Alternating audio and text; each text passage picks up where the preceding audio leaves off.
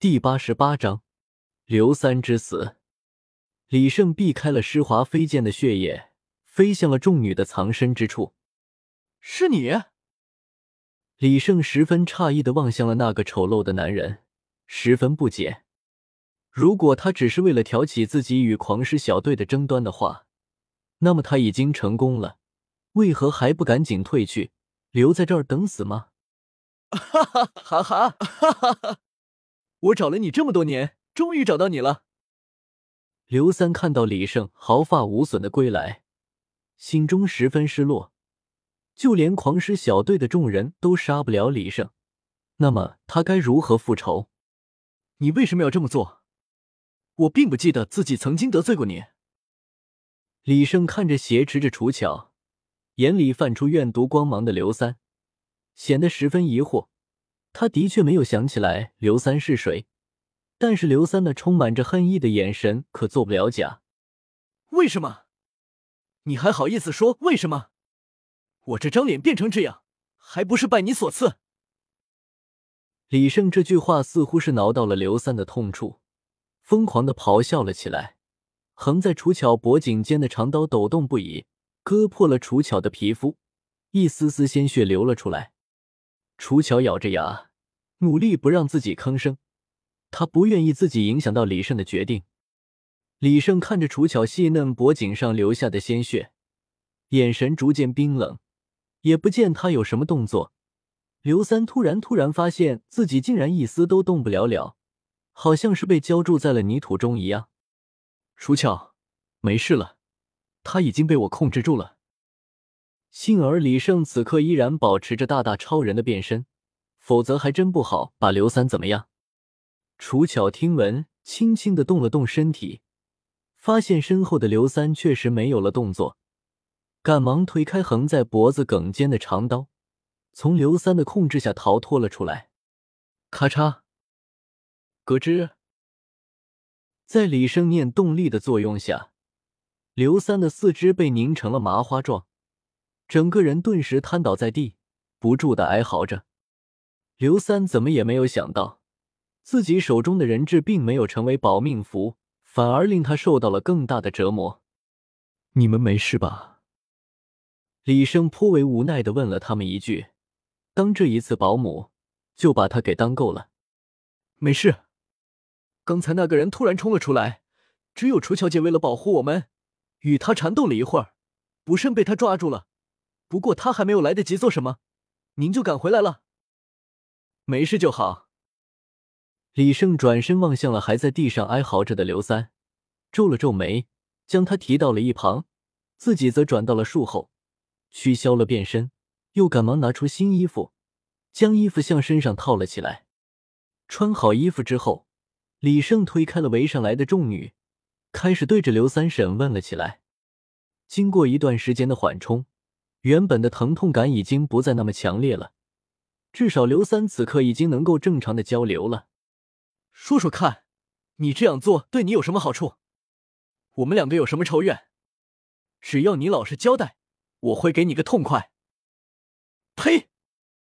刘三咬着牙，本就丑陋无比的脸因疼痛而越发的扭曲，也不作答，反而含着一口血吐沫向着李胜喷来。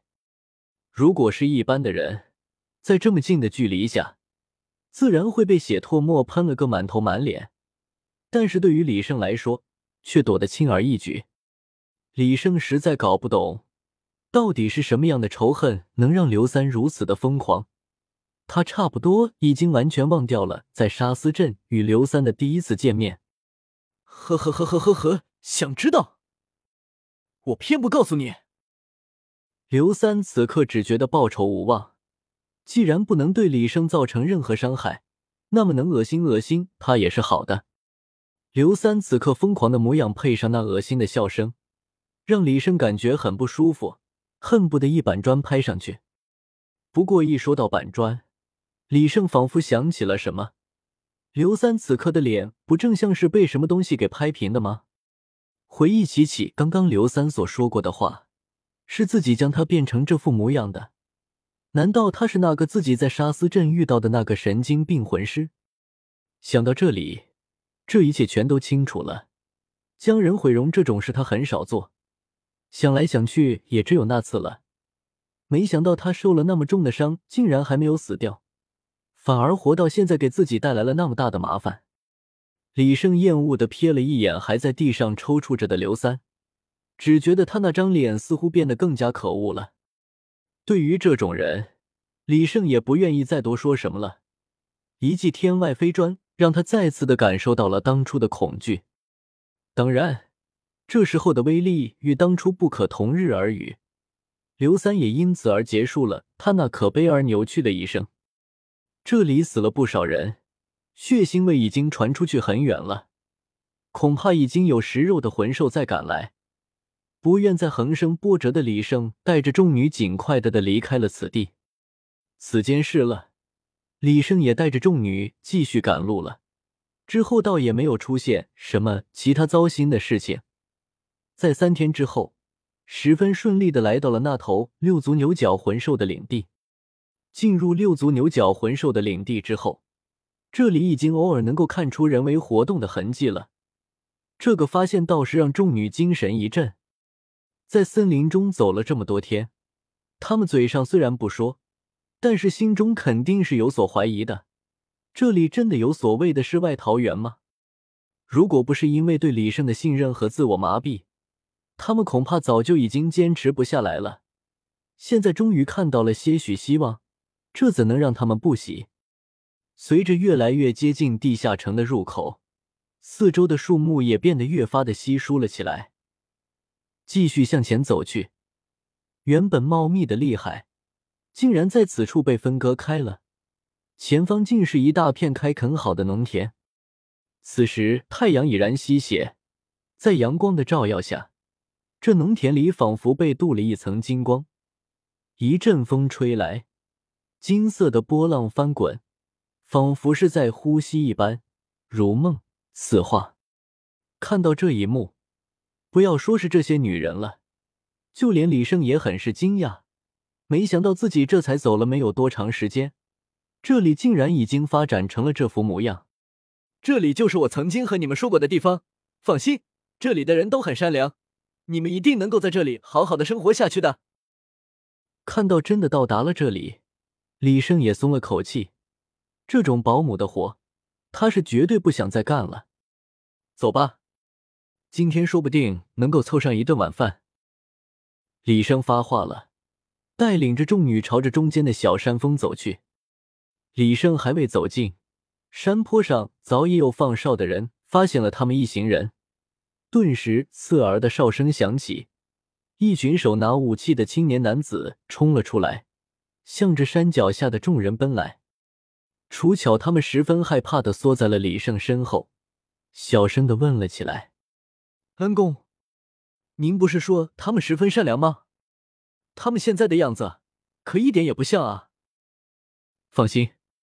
他们只是太久没有与外界接触过，乍一看咱们这么多人来，自然会有所戒备。等他们来了之后，我再同他们解释。李胜显得颇有自信，他了解这里的人不会不肯接纳这些女人的，毕竟这里人数过少，不少人都近亲通婚，这里早就需要一些新鲜血液了。一会儿的功夫，在领头一个青年的带领下。